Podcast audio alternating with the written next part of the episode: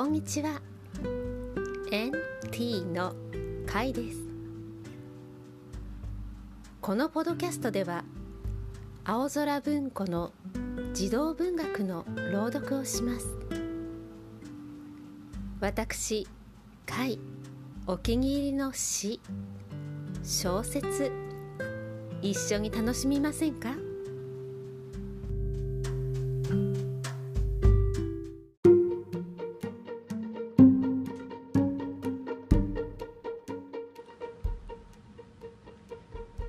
こんにちは。NT のかいです。今日のお話はグリム童話集より「惚れおばあさん」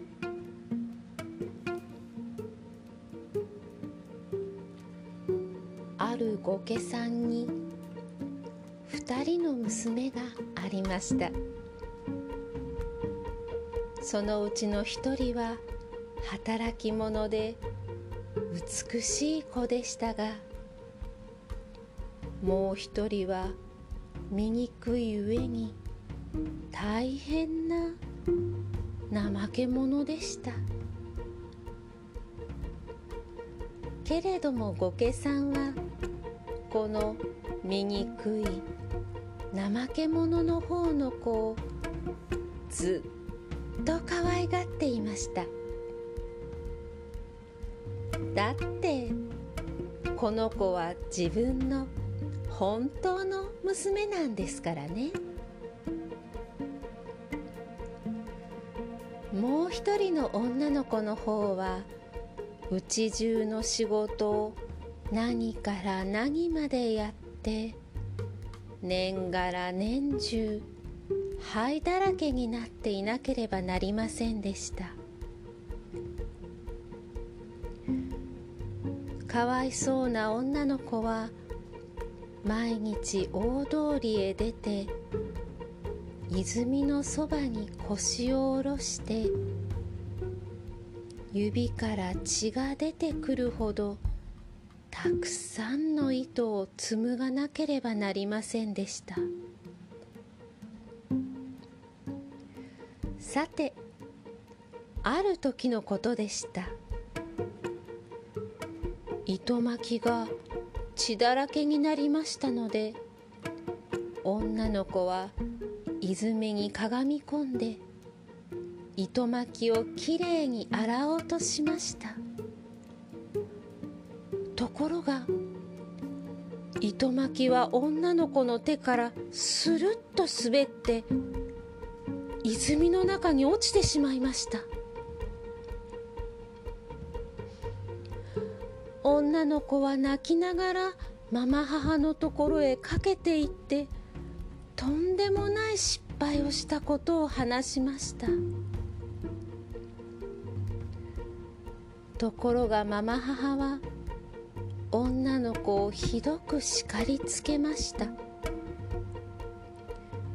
しかも女の子を少しもかわいそうだなどとは思わないでこう言いました。糸巻きはお前が落としたんだから自分で拾っといで。こう言われて女の子はすごすごと泉のところへ引き返しました。けれどもしていいのか分かりません。とうとう思い余って女の子は糸巻きを取るために泉の中へ飛び込みました。と女の子は気を失ってしまいました。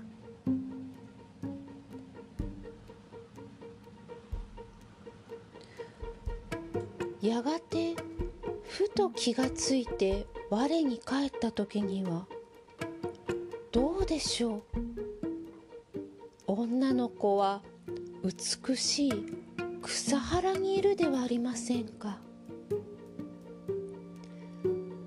お日様はキラキラと輝いてりには何千という花が咲き乱れているのです。女の子がこの草原を歩いていきますとやがてパン焼きかまどのあるところへ来ました。かまどの中にはパンがいっぱい入っていました。ところがそのパンが大きな声で呼びかけました。僕を引っ張り出してください。引っ張り出してください。でないと僕は焼け死んでしまいます。もうとっくに焼き上がってるんですもの。それを聞いて女の子はそのそばへ行ってパン焼きに使う小さなシャベルでパンを一つ残らず順々に出してやりました。それからまた女の子はずんずん歩いていきました。やがてりんごが鈴なりになっている一本の木のところへ来ました。するとそのりんごが声を張り上げて呼びかけました。ああ私をゆすってください。私をゆすってください。私たちりんごはもうみんな熟しきっているんです。そこで女の子が木をゆすってやりますとりんごはまるで雨のようにバラバラと降ってきました。女の子はこうして木にりんごが一つもなくなるまでゆすって落としてからそれを一山に積み上げました。そうしておいて女の子はまた先へ歩いて行きました。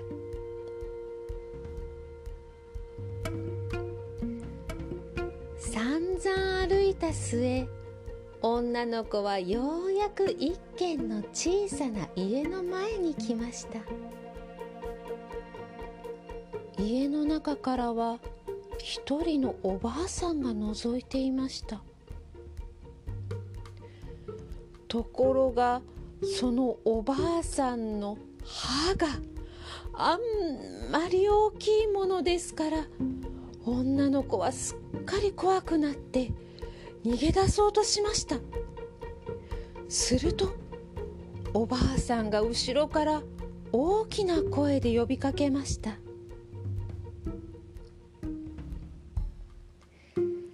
何が怖いの？お前。私のところにおいで。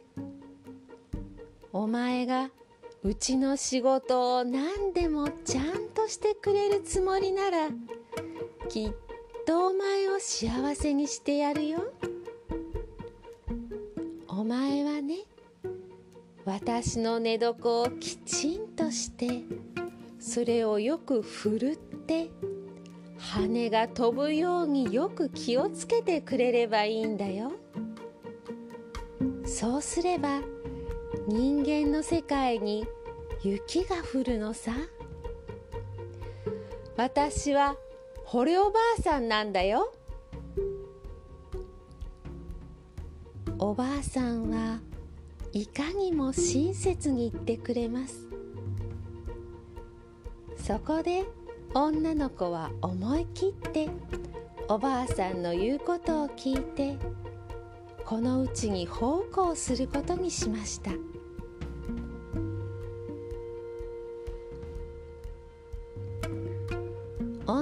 子は何でもおばあさんの気に入るようによく気をつけました。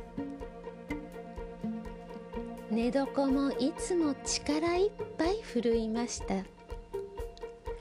羽が雪のように辺りに飛び散りました。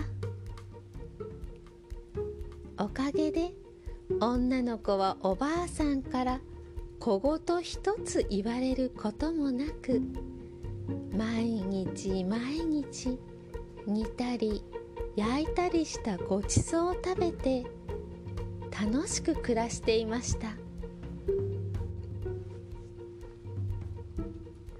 こうして女の子はしばらくの間惚れおばあさんのところにいましたがそのうちになんとなく悲しくなってきました。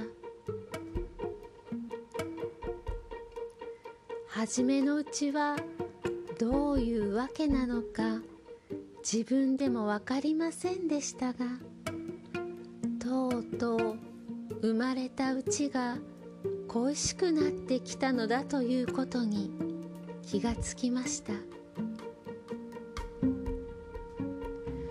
ここにいる方がうちなんかにいるよりも何千倍幸せかわからないのですがそれでもやっぱり家へ帰りたくなったのです。それでとうとう女の子はおばあさんに自分の気持ちを話しました。私は家へ帰りたくって仕方がないんです。地面の下のここにいる方が幸せでしょうけどももうどうにも我慢ができないんです。どうしても地面の上のうちの人たちのところへ行かずにはいられません。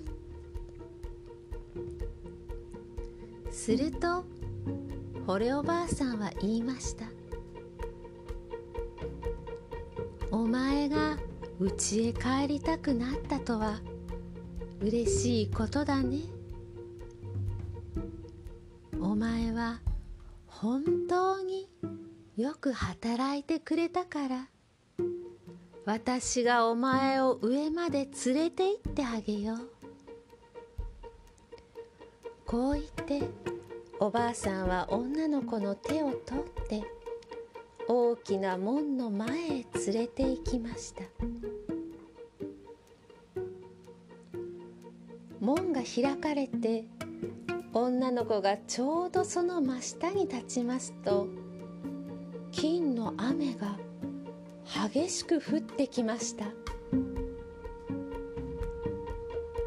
そしてその金がみんな女の子の体にくっつきましたので。女の子は体中金だらけになりました。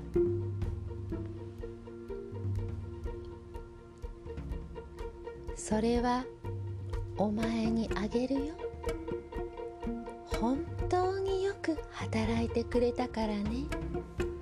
と惚れおばあさんは言いました。それからおばあさんは女の子の手から泉の中へ滑り落ちた糸巻きも返してくれました。その時門が閉まりました。といつの間にか女の子は地面の上の人間の世界に。それもお母さんの家からあまり遠くないところに上がっていたのです。女の子が家の庭の中へ入りますと井戸の上にいたおんどりが泣き叫びました「コケコッコ金の女王様のおかえりだ」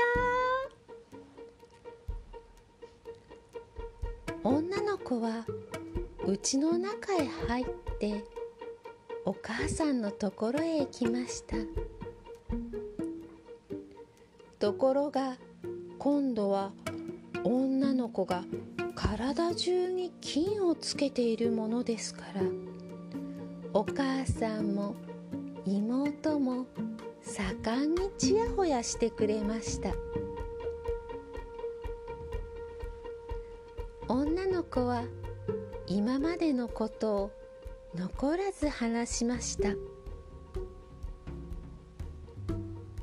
お母さんはこの子がどうしてこんな大金持ちになったかを聞きますともう一人の醜い怠け者の子にも同じ幸せを授からせてやりたいと思いました。こうしてもう一人の女の子はお母さんの言いつけで泉のそばに座って糸を紡ぐことになりました。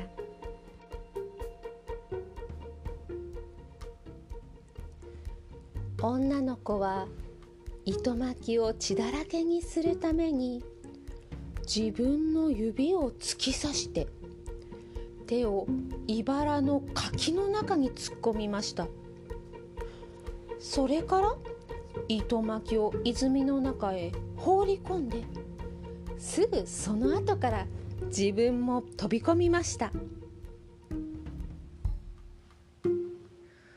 この女の子も前の子と同じようにいつの間にか美しい草原に来ていました。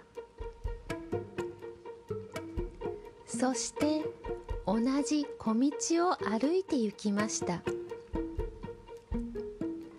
女の子があのパン焼きかまどのところまで来ますとまたまたパンが叫びました。あ僕を引っ張り出してください。僕を引っ張り出してください。でないと僕は焼け死んでしまいます。もうとっくに焼き上がってるんですもの。ところがそれを聞いた女の子は「あたし自分の体を汚すのは嫌よ」と言い捨ててさっさと言ってしまいました。それから間もなくあのりんごの木のところへ来ました。するとりんごが大声で呼びかけました「ああ私をゆすってください。私をゆすってください。私たちりんごはもうみんな熟しきっているんです。ところが女の子は答えて言いました。何言ってんのよ。そんなことをすればあたしの頭に落っこちるかもしれないじゃないの。こう言って女の子はずんずん歩いて行きました。やがて惚れおばあさんの家の前まで来ました。女の子はおばあさんの歯がとっても大きいことはもう前から聞いていましたのでちっとも怖がりませんでした。そしてすぐにおばあさんのところに奉公することにしました。女の子は初めの日は無理に精を出しておばあさんの言う通り一生懸命働きました。こうすればおばあさんがお金をたくさんくれるだろうと思ったからです。けれども2日目になるともう怠け出しました。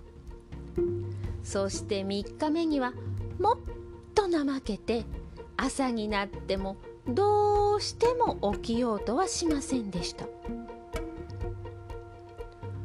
惚れおばあさんの寝床をきちんと直すことはこの女の子の役目になっていたのですがそれもしませんでしたし羽が舞い上がるほどその寝床をふるいもしませんでした。